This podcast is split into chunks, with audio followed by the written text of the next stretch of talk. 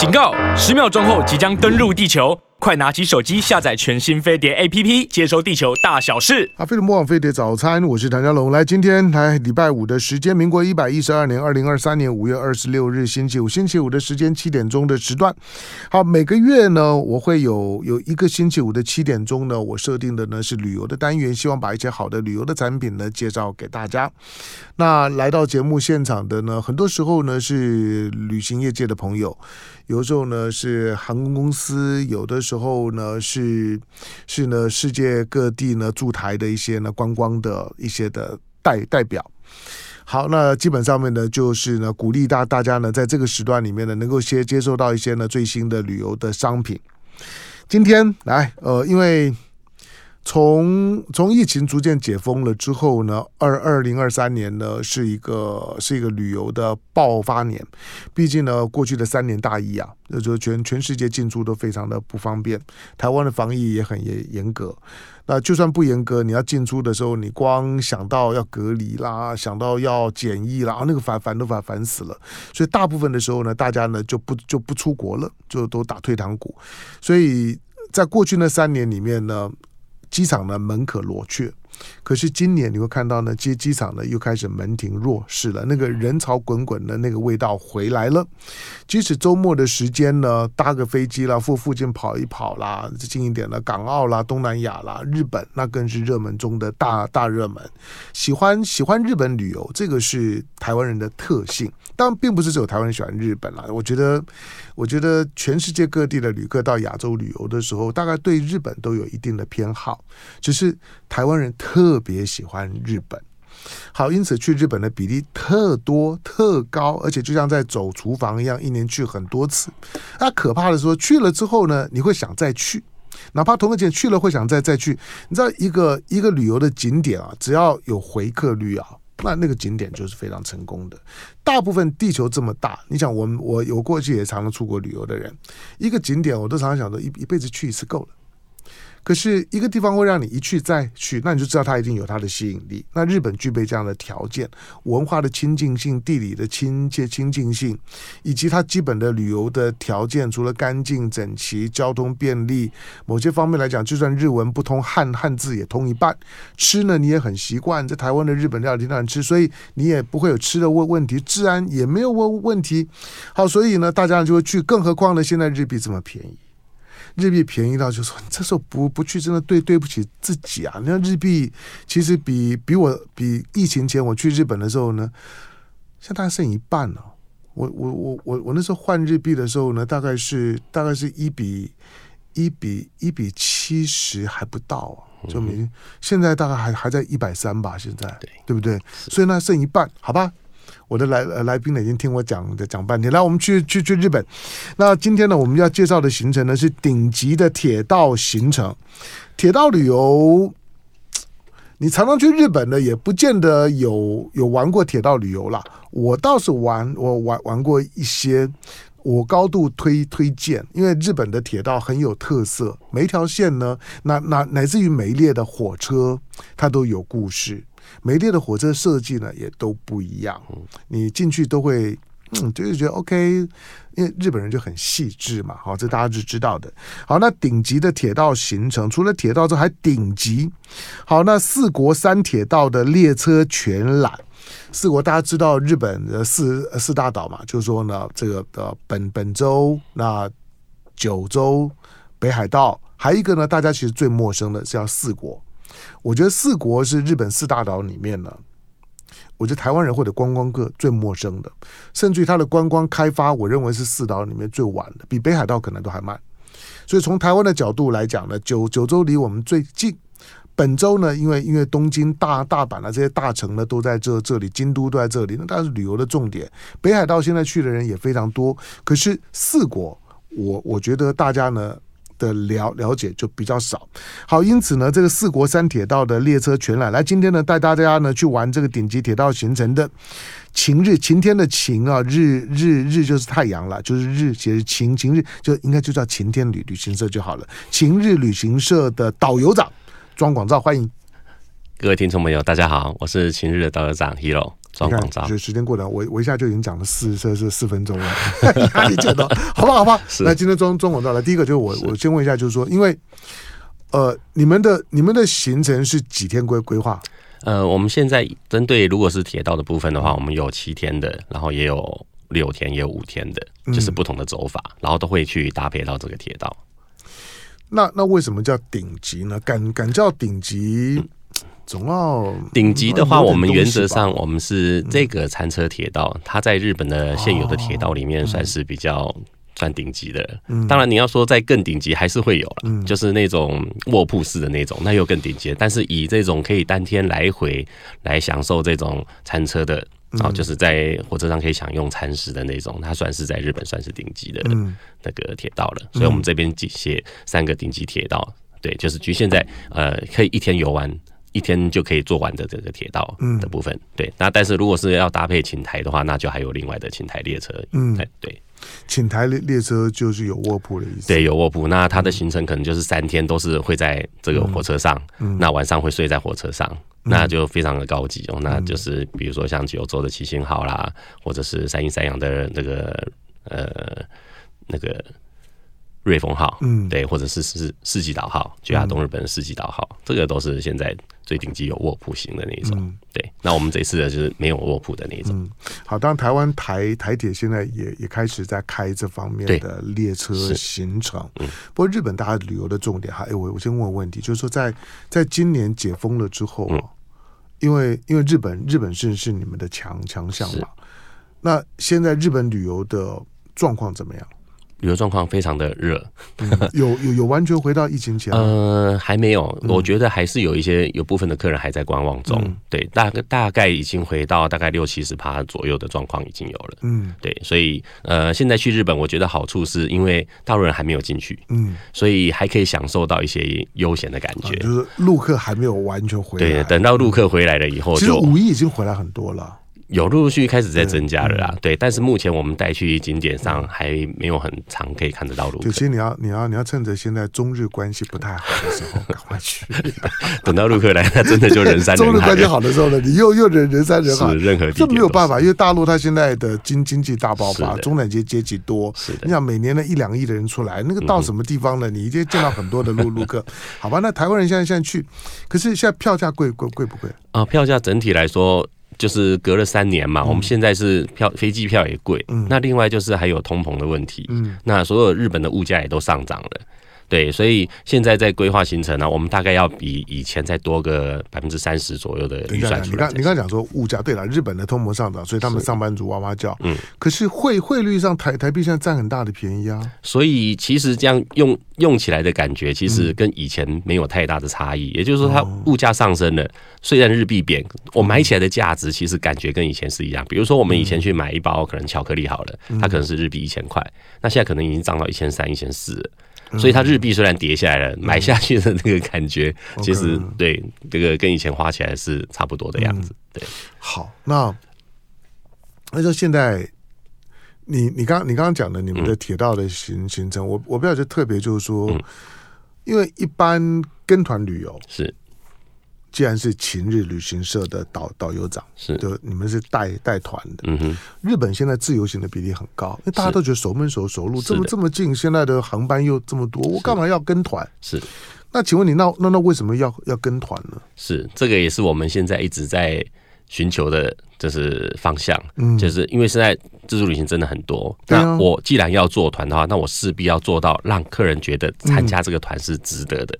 而不是我自己去啊，随便检索一下网络的资讯，我可以自己去参观什么之类的。对，因为我我很久都没有跟团，当然我从年轻的旅游习惯就当背包客了。是，但是以现在的自由行这么方便，网网络上面的资讯又这么多，订饭店也不难呢。现在现在这么多的这些的这些 A A P P，你随便订，其实而且比比价也很方便，所以它其实透明度很高了。是的，因此我就在想说，那你们这些旅行社怎么活呢？除了除了卖卖机架。加酒之外，你还能干嘛呢？是，是对，所以呃，我们在设计行程的时候，我们会尽量去找一些独特性的东西。嗯、所以这次的铁道其实它就是一个非常独特的东西。嗯，因为一台铁道两节车厢可以坐人来说好了，它顶多就是五十个客人。那五十个客人里面，他可能一半他要卖给日本人，剩下的五十个客人就是我们要自己想办法去预约嘛，自己去订嘛。对，那当然自己订也没有什么问题啦。那难度就会变高。那甚至呢，就是这些铁道的起始点跟终点，它交通可能也不是那么的方便。所以，他如果没有一个接驳的车辆来等的话，那变成说我们在。移动上面也也是会有很多的困难，嗯、所以现在旅游的规划，其实您刚刚呃唐先提到，就是现在大家是上网去查景点啊，去串联啊什么的，啊、这个其实就是我们讲的所谓的行程的规划。嗯、对，但是如果只是行程规划，现在。其实也不需要我们旅行社做，大家都可以做，任何人都可以做。对，甚至我小女儿她自己自己也会写行程，她自己就想说，我想要去这，我想要去，我想要吃什么，我想要住什么饭店，他们自己就可以去串了。所以我们现在旅行社，我们一直要突破这一块，就是我不是只有帮您做行程规划，我要做的是游程的规划。来到这个地方，我们要玩什么东西，而不是只有走马看花的拍照打卡等等的。对，那来到这边，我们怎么去更深入的体验这个地方，去认识这个地方？对，那呃，甚至呢，就是因为呃，如果是自助旅行的时候，它有时候很多问题会卡在交通上面嘛。嗯、那这些东西，我们如果是用巴士来移动的时候，会不会有机会就是更更轻松的去旅游？嗯，对，这才是我们现在未来要呃，就是要跟呃自助客、背包客做出的区隔。嗯、那当然，呃，到了景点去以后，通常我们自助旅行的时候，我们也很少会去研究。当地的景点，对，啊，对，所以我们在呃导游的要求上面，我们也希望就是说，今天客人来了以后，我们可以带着客人一起去认识日本，一起去认识这个景点，带着大家带带着大家深入的去走一下这个景点，看看它的呃风，认识一下它的风土民情，对，更深度的去认识这个地方。那当然，真的一个景点啊，有讲解跟没有讲解，我觉得给人的感动是还是差很多的。对，所以我们在导游的这个水准的要求、平水平的要求上。面我们也是还蛮尽心尽力，我们随时就常常会办导游大会，然后然后大大家一起做经验的分享啦，或者资讯的交流啦，对，也是希望透过这些交流，让呃客人跟到我们的团的时候，他可以享受到跟一般自助旅行不一样的深度。好，我今天之所以访问呢，庄庄广照晴日旅行社的导游长，其实这个是我最好奇的，就是因为因为日本啊，对台湾人来讲，熟悉度太太高，是。太方便，是。太安全，那也太常去。所以，我认为做日本线的旅行社的团客是非常困难。是的，没有错。因为其他的景点，比如说你去欧洲，更不要说什么去非洲啊，去哪里？你你你大概，如果你想去，你大概都都都给大部分都还是要跟团了。是自己大概不敢去。是第二个，你可能去的时候也觉得很麻烦，因为不不熟悉。可是日本就不是。是日本，我告诉你，在。文盲都都都敢去，没错。他就我干嘛要跟团呢？嗯哼。而且在过去啊，可能跟团总是会有一种觉得好像被拘束，是就觉得啊，大大家也也不行。但是每天呢，早早早上一起上游览车，然后然后下车尿尿，然后晚晚上呢找个旅旅行社，就是这种的印象使得大家对跟团啊，整体来来讲。没有兴趣，那那日本这个地方这这么说，我何必跟其他地方不得已？如果我今天去，我刚刚讲去欧洲啦，去中南美啦这些地方，那我可能跟日本，我何必跟？好，但是今天呢，今天呢，这个就庄广道就跟大家讲，就是说，在日本要能够旅行社要能够让让团客第一个愿意跟团，而且跟了之后觉得值。我看那个规划不容易哦。是的。好，那中国就跟你这样讲说，为什么要要要跟他们的团来进广告？回头之后继续跟庄广照聊。好，飞碟联播飞碟早餐，我是陈家龙。来，今天礼拜五的时间，在我们现场的来宾呢，晴日旅行社晴天的晴哈日日日本的日晴天到日本晴日旅行社的导游长呢庄广照。那今天呢推出来的这个产品呢叫顶级铁道行程四国四国呢，我刚刚讲就是日本的四大岛嘛，就是说。本州、九州、北海道四国，四国可能大家最陌生的。其实我我后来碰到一些一些一些很喜欢到日本旅游的欧吉桑，嗯嗯，当他泡温泉，最后都都都跑四国。是，那我没我没去过啊。那他们我说那干嘛呢？是四国其他地方不不是有很多温？他说四四国比较 pure。他们跟我讲，就是四国就是因为观光客没有这么多，所以呢，它的一些景点啊，包括一些一些温温温泉圣地啊，他们都觉得比较 pure。所以后来他们就常常的跑四国。当然，因为现在有航班的关关系了。好，在我们现场，今日旅行社的这个导游长呢，庄庄广照。但是我刚刚听到你们在讲说，除了除了团团的内内容，你们的行程我待会再再问你，是。因为你有你有七天、六天、五五天，五天我比较能能理解了，因为旅行社跟航空公司，我的了解大部分都是用五五天。去规划的，少部分的地方可能用四天。OK，如果如果航航班配合，如果航班不多的时候呢，那可能变化度呢就会比较比较少。是。那。你现在的七天六那六天，那航空公司怎么配合？嗯、是现在我们规划这个七天的这个铁道啊，嗯嗯、其实它很不容易去一次把这个三个铁道把它做起来。嗯，对，因为我们希望既既然四国大家不是对它那么熟悉，那可不可以透过一次的旅程里面，我让大家先概括的去认识这个四国？嗯、所以我们搭配了三个铁道进去。嗯、问题这三个铁道它有一个很困难的地方是，它只有大概礼拜六、礼拜天出发而已。那如果三个铁道都卡礼拜六、礼拜天，那我势必不可不可能三个全部串在一起，我可能只能做其中的两个而已。对，那所以我们这一次比较特别，是我们就用包车的方式。我把它整台车买下来，那因为我是我包车，所以它可以按照我的需求来设定不同的出发日期。嗯，也因为这样的关系，让我们可以很顺利的把三个铁道全部串在一起。在我们七天行程里面，我们会大概会安排，大概是第三天开始，第四天、第五天这样子逆时针的方式把这个四国绕一次。嗯，对。那因为要这样子的话，我们才才有办法做出一整套的行程，这样子要七天才能够把它走完嘛。所以我们这个行程当时呃计划好的时候。那市面上的航空公司其实基本上配合意愿度不是很高，因为大部分都是他们希望五天的 pattern 就可以了。对，但是如果要这样进出的话，以航点的考量等等之类的，我们还是觉得要用七天来会比较能够做到行程完美的呈现。对，那结果没想到，呃，竟然是华航看上了我们这个行程。嗯，对，所以他就全力的 support 我们。好，那就是。针对我们这个行程，然后用七天的方式啊，然后一样，但是在那个就是在大阪这个地方，就是关西空港这个地方进出，嗯、你们你们从大阪进进出，对，就是从桃园飞大阪，对，桃园飞大阪。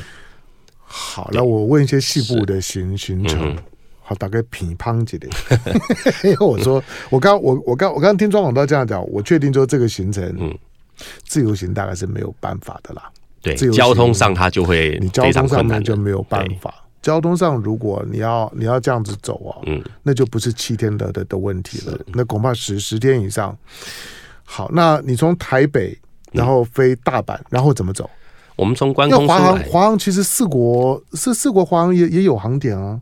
也是有对，那也要考看他的，他他如果是飞高松的那个部分的话，那我们就会用用成是五天的行程，这样玩起来会比较轻松。但是如果是七天的行程，你们从大大阪进这边进来，好，然后大阪进来之后呢，因为因为因为本州跟四国之间是是还有一个淡路岛对着嘛，对，所以我们还是一样，就是用巴士来做移动，然后我们会先直接先切进淡路岛那边去，经过这个密斯海峡大桥嘛，嗯，然后到了淡路岛以后，我们会做第一个景景点停留，就是安安藤忠雄所设计那个梦舞台，因为这个景点跟关西机场非常的有关系，嗯，也就是四国那个地方原原本梦舞台那个基地它是两座山嘛，嗯，那为了要新建关西机场，把那两座山都挖平了，所以安藤忠雄为了觉他觉得淡路岛对关西机场牺牲太大了，所以决定让它再重生，嗯，再让它恢复成一个美丽的地方，所以才有了那个梦舞台，嗯，对，所以我们第一个景点会就是因为关空降落的关系，我们就让它。到那个梦那个梦舞台那边去了解一下整个的脉络，嗯、然后这边结束以后，我们才会呃跨过淡路岛，继续往南，经过那个明明门大桥，然后呢到德岛那边去住宿。嗯、那第一天我们就安排了温泉饭店，那第二天的话呢，我们就沿着香川县开始一直就是上呃四国的北边嘛，好接近濑户内海这一带，然后我们就会沿它。呃，玩它沿路的景点，然后晚上的时候，我们就会住宿在四国最著名的稻后温泉那边。嗯，稻后温泉，我想也是对，也想，我想也是。刚刚你唐先讲到，就是大家为什么喜欢去四国泡温泉？我想应该也是冲着它的名声。那好，那那那那你告诉我，在在稻后温泉或者四国的温温泉，跟我们平常去的，比如说北海道啦，或者说是或者是本呃本州这些温泉有什么不一样？温泉地其实在日本。这种叫得出名号的温泉地，大概两千八百个到三千个左右了，对、啊，非常非常多。嗯、但是稻后温泉呢，第一个它是最古老的温泉嘛，嗯、它追溯历史可能在两千年以前，大概就有这个温泉涌出了。那对台湾人来说，我们比较熟悉它的地方，是因为它呃，大家有看过那个宫崎骏的动画叫那个《神隐少女》，嗯，对，《神隐少女》的当时的那个油屋啊，就是他们那个建筑物啊，据说也是去稻后温泉的本馆那边去取景的，嗯，对，所以也是因为有这个卡通的加词。那在日本这么多的温泉地里面，我非常喜欢它的温泉地，是它很集中。也就是说，在这个稻荷温泉的本馆这边，前面它就是非常热闹的商店街了。哦。然后呢，周边有很多的很棒的温泉旅馆在那边。也就是说，我们进到饭店以后，我们可以穿着浴衣，穿着他饭店的拖鞋，然后就可以直接在温泉街散步了。然后甚至呃，温泉街我们去逛他商店街，去买他的土产品，甚至我们可以去他的餐厅用餐啊，晚上去小酌一杯啦，等等的。错，听起来可以摸就。对对对，因为很多的温泉地它是很散，就是饭店它是散的，温泉也是有。涌出的地方比较散，那甚至有些是大楼林立啊，嗯、那种气氛就没有那么的强烈。嗯，可是道后温泉我很喜欢它的是，它是商店街整顿的很好，然后道后温泉本馆它非常的有那个历史的氛围，嗯，就是它是很漂亮的一栋古建筑嘛，嗯，对，然后周边的饭店跟它也不会有太多太大的那个冲突，对，然后我觉得那边还有一个很有趣的东西，它就是有一个。那个少爷列车在那边，嗯，就是全日本目前现现存最小台的列车，像火柴盒小火车那种感觉。嗯嗯、对，那边它也是可以搭那种呃少爷列车啊，去这个观光的的一个据点。好，然后到后之后呢？到后之后的话呢，我们就。第三天，我们就会安排我们第一趟的这个火车。嗯，那这个火车是接下四国呢，当时就是他在二零一四年的时候开始去规划了一个正式的一个观光列车，那个就叫做伊予滩列车嘛。那伊予滩列车呢，就是我们在第三天的时候先安排给大家乘坐的第一个火车。对，那现在接下四国呢，总共三个诶这种的观光型铁道。好，那第一个是以伊予滩为主，它走的是海线。那就会把这个爱媛县它所有的特产品那些全部都会呃跟这个铁道做连接，嗯，所以早期的伊予滩铁道呢，它是两节的车厢，一节是红色的，象征着那个就是海岸的夕阳嘛，另外一个橘色就是因为那个地方产的是伊予柑，就是。柑橘类的那种橘子，对，所以他用这种方式去做连接。然后，二零一四年他推出了这个铁道以后，因为他们在餐上车上有提供当地的料理，然后呢有四种不不同的路线去走，那基本上都沿着海岸边走，那就是沿路都可以欣赏风景。它里面的车那个座椅的设计啊，也是一样，即使是坐内侧靠山的这一侧，它都会稍微垫高起来，让您可以很清楚的看到海景。对，那车上会有人介绍，然后也呃沿路也也也会在比较风景。美丽的，比如说像大滩这个车站，它的它的座位都都都都是面海或者面山，对对对对，它就是全部让大家面海，就是可以很清楚的看到这个海景。那那那才是观光，对，这就是他们的观光列车。对，然后呢，在这边坐在这里，然后我们可以就是在美丽的地方，他会停下来让大家下去拍照啊。然后在车上的话，他就会安排这个路线上面比较有的有特色的特产品当成我们的餐食。那这样子一列的一列列车的行程，一天大概有有多长？呃，大概他这样子走一趟是三个小时左右。嗯、OK，对，大概只有三个小时。嗯、然后呃，停下来以后呢，他就会回程，就是一天这样子一个往返。嗯、那这样一天一个往返是一呃，目前是只有礼拜六、礼拜天有运行而已。嗯、所以能够订到这班列车，其实要早一点订才行，嗯、不然它很容易就满。嗯、那呃呃，这个铁道推出的时候，它在隔年的时候，日本经济新闻啊，就经过调查以后，全日本这种。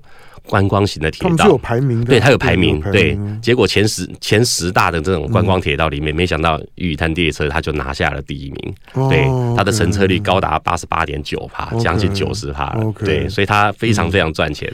那有了这个成功的经验以后呢，接下来四国开始想说，那除了这一条以外，我们四国这么大，然后还有四个县，那我们是不是可以串其他的不同的路线？所以后来有了这个千年物语号。四国中央千年物语号，好，因为它是贯穿整个德岛的那个列车。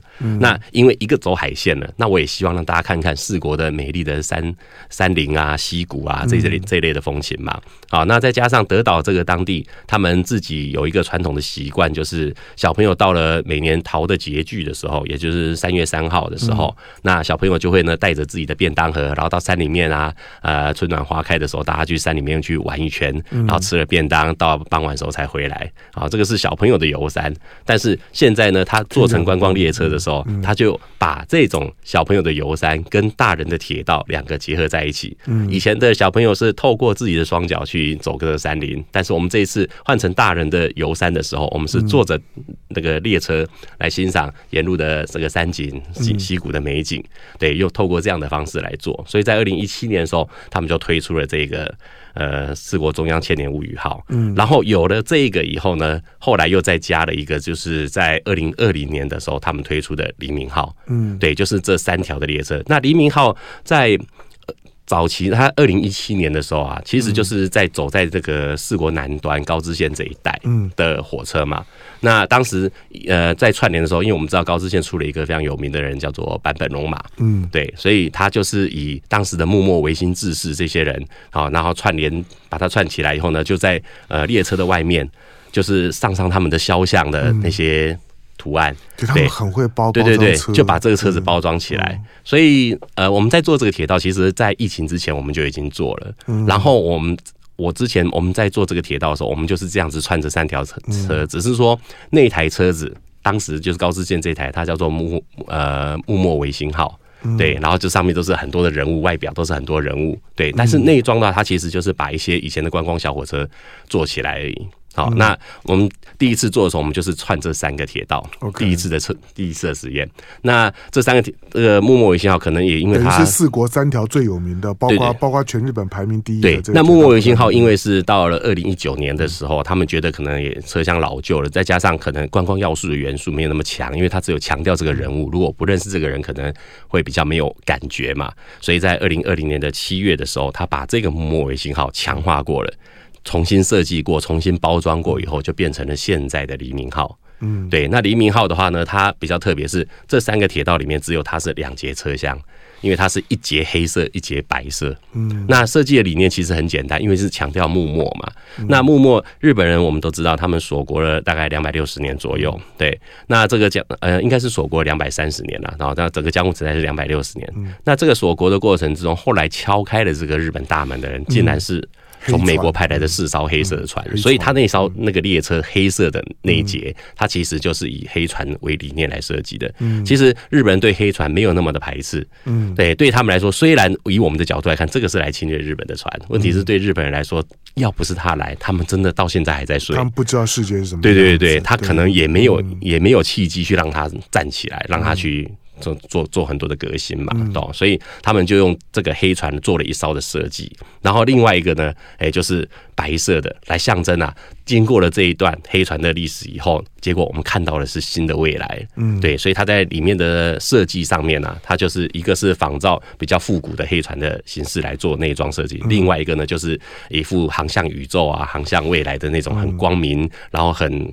那种浩瀚无垠的那种感觉来做设计，这两少两节车厢就这样来对来来推出，所以它现在变成说这样子，我刚好很顺利的就把整个四国的呃最西边呃就算是呃西北边，然后呢南边，然后一直到这个东边的贯贯通整个这个四国这一圈啊，哎用这三个铁道把它串联。所以四国，你你们在四国等于待几天？呃，我们在四国的话，其实我们只有第一天。其实我们第一天就进到了。四国，就到德岛了。对，然后我们是在第六天的时候才会回到大阪去。再回到大阪。对，第六天的时候，我们一从清平温泉嘛，因为我们最后一个铁道是这个中央千年物语号嘛，那边下车站我们就直接选在清平清平温泉那边，所以我们就直接回温泉饭店是非常近的。那结束以后，我们就会再把香川县著名的景点，比如说是金岛比罗宫，比如说是莅临公园这边做一个重点的导览以后呢，然后我们再继续往大阪的方向回去。这样子回。回去有一个好处是，呃，回到大阪就很方便购物。对对对对，最后做一个完美的 ending。大大东西回到大阪，最后一天再回去。没错没错，中间你就专心玩，吃吃喝喝，泡温泉。是的。好，当日本的铁道之旅，我个人是高高度推荐了，因为我那时候你刚刚讲的黑船，我那时候在。我记得我是去伊豆的时候，去伊豆的时候也搭了特别挑了一列，就是说黑船的火火火车。是我在节目上谈过的，它它是有上下座，而且它的那个那个设设计很温馨，就是说它其中有呃那车厢的下层嗯，是儿儿儿童游游游游戏室。是，换句话说，对我们那个时候带着小朋友去旅游来，哦，那个超超超放心，就是 可以遛小孩，小孩子就直接丢到 丢到下层，爸爸妈妈在上层吃吃喝喝看风景，因为他也没有出出口，所以小朋友要上来的时候一定得要从楼楼梯上来，所以很安全。是，那底下呢就是一个儿童游戏室，就跟一个麦麦当劳游戏室一样，你就觉得日本人在设计的东西的时候真的很贴心，就是怕你无聊，把什么都都把你想想到。好吧，这铁道铁道旅游，当然因为你刚听听了这个庄庄广照晴日旅行社的导游长庄广照呢，在介绍这行程，你听也知道你自己是没有办法做这样安排的。是，这就是我要我要我要让大家知道，就是说，你知道做日本线的旅行社做团客，他真的要极尽巧思。去把行程你自己自由行安排不到的，是那当然里面还包括了深度旅游需要做的功课，这个是导游的功课了。所以我总是建议，就跟团的时候啊，给给导游的。サービス大大方一点，啊这个、老实讲，他们真的是靠靠靠这个这个サービス，他们的服务很亲切，他们的准备呢要很充分、很周到。这个时候呢，大家才会宾主尽欢。好的，进广告，广告回头之后呢，还有一些呢一些行程的细节呢，再请庄广照呢介绍给大家。好，飞碟模仿飞碟早餐，我是谭家龙。 来，今天星期五的时间，在我们现场的呢是晴日旅行社的导游长庄广照。你刚听了庄广照的介绍之后，你可能跟我一样心痒痒的，啊、哦，觉得啊这个很棒啊，就是因为尤尤其如果你没有你没有参加过铁道旅游的，那因为全日本排名第一的铁道旅游就在这边，那那个想也知道很很难安排了。因为我过去订铁道，我觉得饭店都还好订，嗯，你要订餐厅都还好订，但是。你想要搭的那班的列车的车票不好订，是的，我跟你说，那个尤其要串在一起，那个真的不太容易。好，这样我我大概就就懂好了。那这个行程呢，为我为什么有诱呃诱惑力？好，但是因为因为你们是华航配合你们嘛，是的，对不对？那。天天都都可以出出发吗？你们你们出发日是是怎么算？呃，出发的话还是要以这个铁道为优先啦，嗯、因为他们是只有六日才开嘛，嗯、所以我们就是如果以七天行程来说的话，那我们大概就是礼拜呃四进到日本，礼、嗯、拜五再玩一天，礼拜六的时候开始接铁道，嗯，那那是就是包其中一天，这样子我就可以六日一或者是五六日这三天来做，嗯、对，所以出发日基本上会以铁道。做配合，星期四出发，对对，所以这个行程其实要成型其实非常困难。嗯、第一个就是我一定要接下四国，他愿意配合我们，然后等下我们旅行社企划也要够，怎么怎么把它串串的很完美。第三个就是航空公司，对航空公司也愿意配合我们这样的行程，然后帮我们安排机位。嗯，所以这三个加在一起，才会有现在的我们的四国三铁道。大大阪进，大大阪出。对，好，那呃，你们一个团大概多少人？呃。因为我们这一次有做包车的服务，以前的话，如果是不可能大，对不对？对对对，但也不可能。这种列车，假设通常有时候一个车厢，它了不起最多就是二十五个位置，那还要扣掉我们一个人嘛？那可能我们就是招二十四个客人，可能就极限。那有时候位置少一点，我们可能只有招到二十个人。对，那这一次我们三铁道里面比较特别，是因为我们有包车，嗯，我们整台车都是两节车厢都是我们的，所以我可以把人数加到更多。那加多了以后呢？它好处是，比如说我加到二十五个人、二十六个人好了，对，那变成说我不需要全部的客人挤在同一个车厢，我两节车厢我就可以分散着坐，那甚至我可以让客人自己选他想要坐的坐的位置。OK，对，这个就很轻松。那人数团体，呃，在疫情过后的话，我们尽量会让这个人数啊不要太多人。如果他真的已经有到了四十个人上下的时候，我们基本上我们一定会拆成两个团来出发。对，来去享受这样的。好，哎，日日本现在已经没有任何防疫方面的，目前已经对都解都解除了，对，都正常了。对，好，那那那你们吃住的安排的，呃，基本上既然叫做顶级，你你你总要让大家知道顶到什么地方。那原则上还是会以这个温泉旅馆做优先安排。那温泉旅温泉旅馆里面，我们会选择当地比较有特色的温泉旅馆，比如说我们到了晴平温泉，我们会用它温泉白选饭店的银子操。然后呢，到了呃。高知县的时候啊，到那个市区的时候，我们会用它的三翠园，都是当地最著名的一个温泉旅馆。嗯、那既然来到四国嘛，那稻荷温泉也是一样，我们就用它，就是很复古摩登型的那种啊温泉旅馆来做安排，啊、嗯，让大家就是除了饭店可以泡澡，也可以到稻荷温泉本馆去泡澡，嗯，就是充分的享受这样子的温泉。那当然住了温泉旅馆，我们会搭餐食，餐食的安排我们也不会只是一昧的让大家吃合适的东西，嗯、那因为大家会腻，我们会搭一些洋式的餐食来做安排，对，和洋和洋这样子混搭。嗯、那呃，铁道型它比较特别，是因为它铁道里面有的吃，是对。那铁道里面的餐食呢，都是结合了在地的元素，因为现在日本也很重视要把地方的东西能够推出去。对，日本就是怕很多的部落慢慢会消失，聚落会消失掉，人越来越少。但是他希望年轻人能够回来，那年轻人要回来，他一定希望能够有什么吸引他的要点。那这些人，他把这些要点发扬光大以后，那让观光客也加入这个这个他们的去去参观他们的成果哦，对，这样子来做呃地方创生嘛。对，所以其实铁道呢也结合了很多这种地方的元素在里面，它的餐食一定会把当那个当地的特色都强调出来。那我们在这次七天的行程里面比较特别，是我们有安排了一餐是早餐。通常我们以为住温泉旅馆可能就是他会含早餐的，都好像是在饭店用早餐。这次我们不一样哦，我们是温泉旅馆早餐我们没有了，对，我们是直接坐早上八点二十六分那一班，在火车上吃。对对对，第一餐居然是早餐在火车上吃，那个感觉我相信应该是非常不一样的。对，但旅游当然就是要就要累积一些特别的生活经验嘛，是的，对不对？就哪怕一辈子就那一天那一餐都 对啊，看着海岸，然后坐在火车上吃早餐的感觉，我相信这个感觉一定是一辈子难忘的体验。好，所以你们、你、你们这个行程现在就就就在推了吗？有有，已经在推了。嗯、对我这个月底就要出，就要也要再出发了。啊，这个月月月底要出发。好，那冒昧请问，是我我就以七天为为准好了，嗯，因为七天七天大概才能够把三条线都都都都跑完，对对不对？其他五会比较轻松了。对，那这样七天的行程，三三条线都跑完，这样一套行程一个人。大概多少钱？因为它含了这种铁道的费用在里面，嗯、所以它一般来说会比其他行程就再稍微贵一些些。嗯、可是以我们的角度来看，其实是非常亲民了。嗯，对，因为现在所有东西都在涨的情况下，机票也涨，物价也涨的情况下，我们以前以我们做中高端市场来说的话，我们通常规划一天就是台币一万块钱来做基准嘛。那因为就是我讲的疫情之后，大概都涨了百分之二十到三十左右，所以现在即使是九州的行程，我们大概也是一天要一万二上下来做这个规划才做得到。对，那铁道的话就稍微再高一些些而已，也没有大家想象的那么可怕。它大概一天大概一万三到一万四左右就可以参加这样子的行程。OK，那这七天大概要到九万。七天的行程，我们大概就是九万块有找。对，九.万块有找，非常的划算。好，当然，因为因为我要让大家知道，就是什么叫做顶顶级行程了。是，那这个行程因为很应该说很稀有，嗯，就是你要旅旅行社要配要要规划的出来。对。那而且我们现在还是全市场上唯一一个能够串联三铁道的。对，就是说你这三铁道要能够串在一起。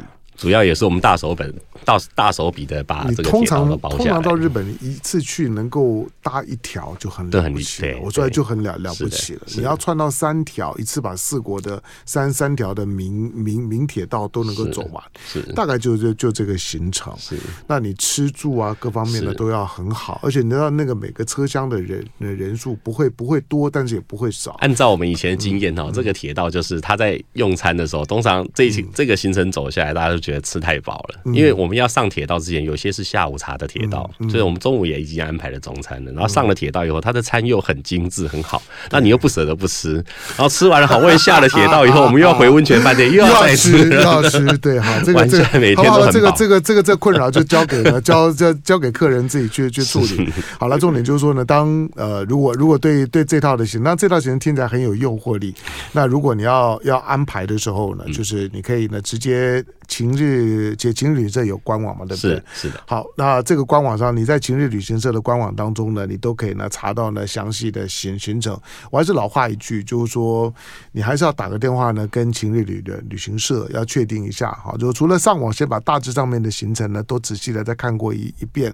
有一些你一定看文字啊，你还是不太知道它的内容是什么，你还是要打电话呢再沟通。啊，那沟沟通了之后呢，详细问清楚出发的时间、相关的行程等等。都问清楚了之后，然后呢再报名。那因为呢，他是以我我会建议七天的行程了，因为七天才完整。好，那今天行程请假等等这些呢，那那那就看大家自己。反正现在大家呢，别的别的呢可能不不多，假很多，特休很多，对对对，他假很多，他就自自己安安排。好，今天呢非常感谢呢到我们现场的那为大家介绍呢这个很特别的顶级铁道行程。那华航呢也充分配合规划呢这七天大阪进出的行程，四国啊，四国是日本的四大岛之一。好，那四国的这三铁道的列车全览，那相关的一些的细节报名，那你打电话到晴日旅行社之后，如果装装广告带。你就点名了庄广照，你说你要你要找庄广照讲话，好，那你就点名了庄庄庄广照，晴日旅行社的导游长庄广照，感谢，谢谢唐轩。